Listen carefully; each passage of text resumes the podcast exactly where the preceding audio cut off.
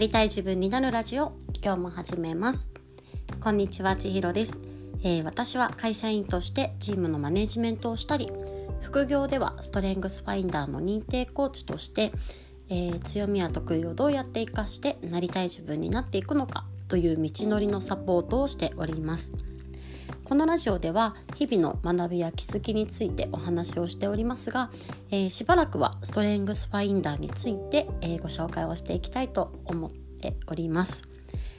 でこれまではえー、ストレングスファインダーってそもそも何なのみたいなところとか、まあ、資質の見方や考え方あとは領域だったりとか強み弱みっていうところについてをお話ししてきたんですけれども、えー、今日はですね実際にじゃあ資質一つ一つの紹介をしていきたいなというふうに思っております。そして今日第1回目1回目なんで1回目は、えー、学習欲についてご紹介をしていきたいと思います。わ学習欲ってですねあのー、日本人日本人というかそうですね日本でこのストレングスファインダーのテストを受けられた方の中で、えーと、第2位だったかな。これ2018年の調査だったと思うんですけど、えーと、2番目に上位に出てきている資質になります。2番目に上位に出てくるって言ったらおかしいね。あのランキング順？上位資質トップ5に入ってくる資質をえっ、ー、と人気順人気順というか多い順に並べた時に、えー、学習欲が2位になっております。でこれはまあ日本人の国民性がっていうことよりかは、まあ、このテストを受けられる方の中で、えー、学習欲が多いという話ですねちなみに第1位は最長志向になりますのでまた次回かその次かくらいにまたご紹介をしたいと思うんですけれども。でここに、まあ、学習欲のポイントが出てるなっていうのを感じております。まあ、どういうことかというと学習欲って、まあ、知らないことを知るだったりとか新しいことを学んでいくとかね。そういう学ぶプロセスが大好きっていうような資質になっております。なのでこうストレングスファインダーとかもその知らないことを知りたいっていう欲求が高い方がこうテストを受けられる方の中でも多いのかなっていうのを感じることができますね。であくまでもこう何かの結果を求めて学ぶというよりかは、まあ、学ぶプロセスが好きで楽しいワクワクするとか学びたい欲求が高いっていうような資質になっていてでこの学びというのは、まあ、いわゆる知識ですね。お勉強だったりとか、まあ、読書をすることだったりとか何かセミナーに参加することだったりとかそういう知らない知識を取り入れるという面もあるかもしれないですしまたは経験ですね。なんかし会ったことない人と会うみたいなことだったりとか、知らない土地に行く旅行だったりとか海外に行ってみるとかね。そういう未知の経験をしてみるということもとっても好きな人が多いかなというふうに思います。まあ、とにかく好奇心が旺盛でうーんなんか知らないことを知るっていうことにとっても積極的なのでチャレンジャーというかねあのチャレンジングな方が多いかなというふうに思います。うん例えばですけどなんかもう本当にや乗ったことないもの乗ってみたいみたいななんか好奇心っていう意味だとなんか遊園地とかもあるかもしれないですしなんかとにかくやったことないことに挑戦するだったりとか知らないことを知る新しいことを取り入れるっていうのが、えー、学習欲の特徴です。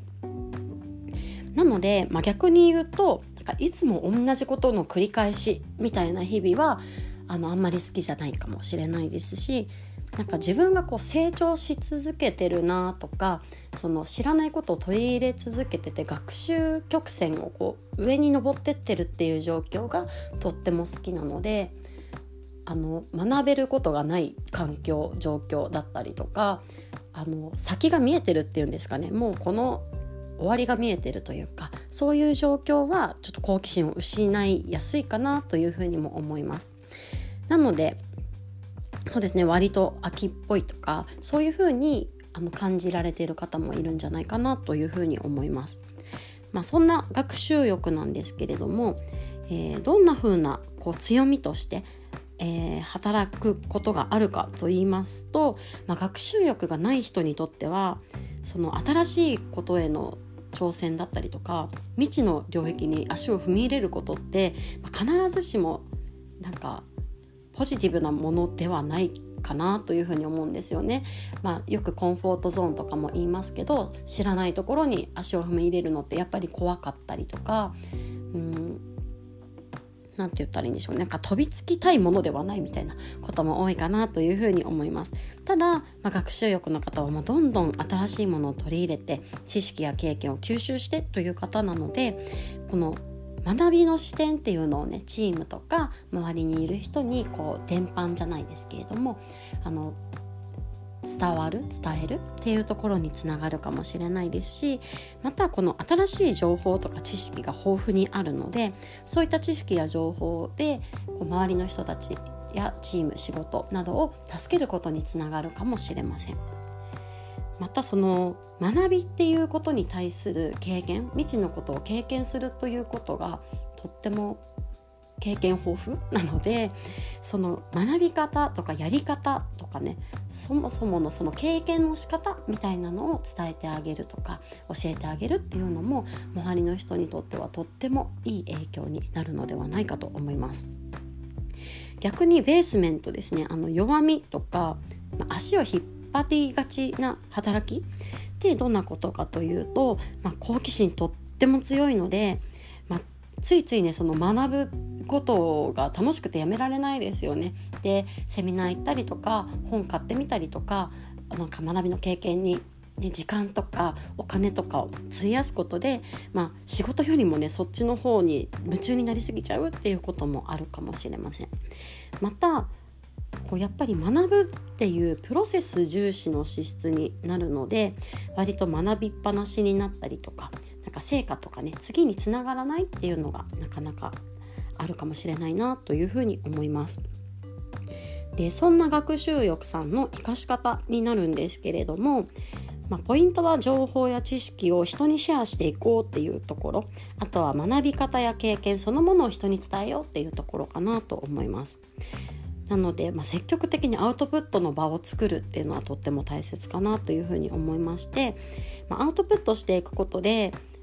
なんか新しい視点が得られたりとかまたはフィードバックを得られることでなんか知らなかったこともう一歩先を知れるっていうことにもねつながりますし、まあ、自分自身のインプットも高まるということもあると思います。なので積極的に人に教えてあげたいなっていうのもありますし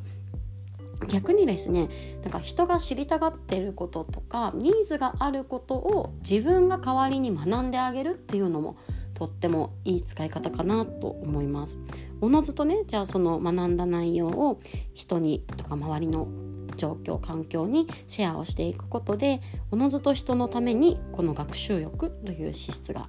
生かされていく、まあ、それが、まあ、チームとしての成果だったりとか、まあ、人の役に立てるっていうところにつながっていくのではないかなというふうに思っております。というわけで今日は学ぶのが大好きな学習欲についてご紹介をさせていただきました。また皆さんの何か気づきや学びにつながったら嬉しいなと思います。というわけで今日もまた皆さんが一歩でもなりたい自分に近づけますように。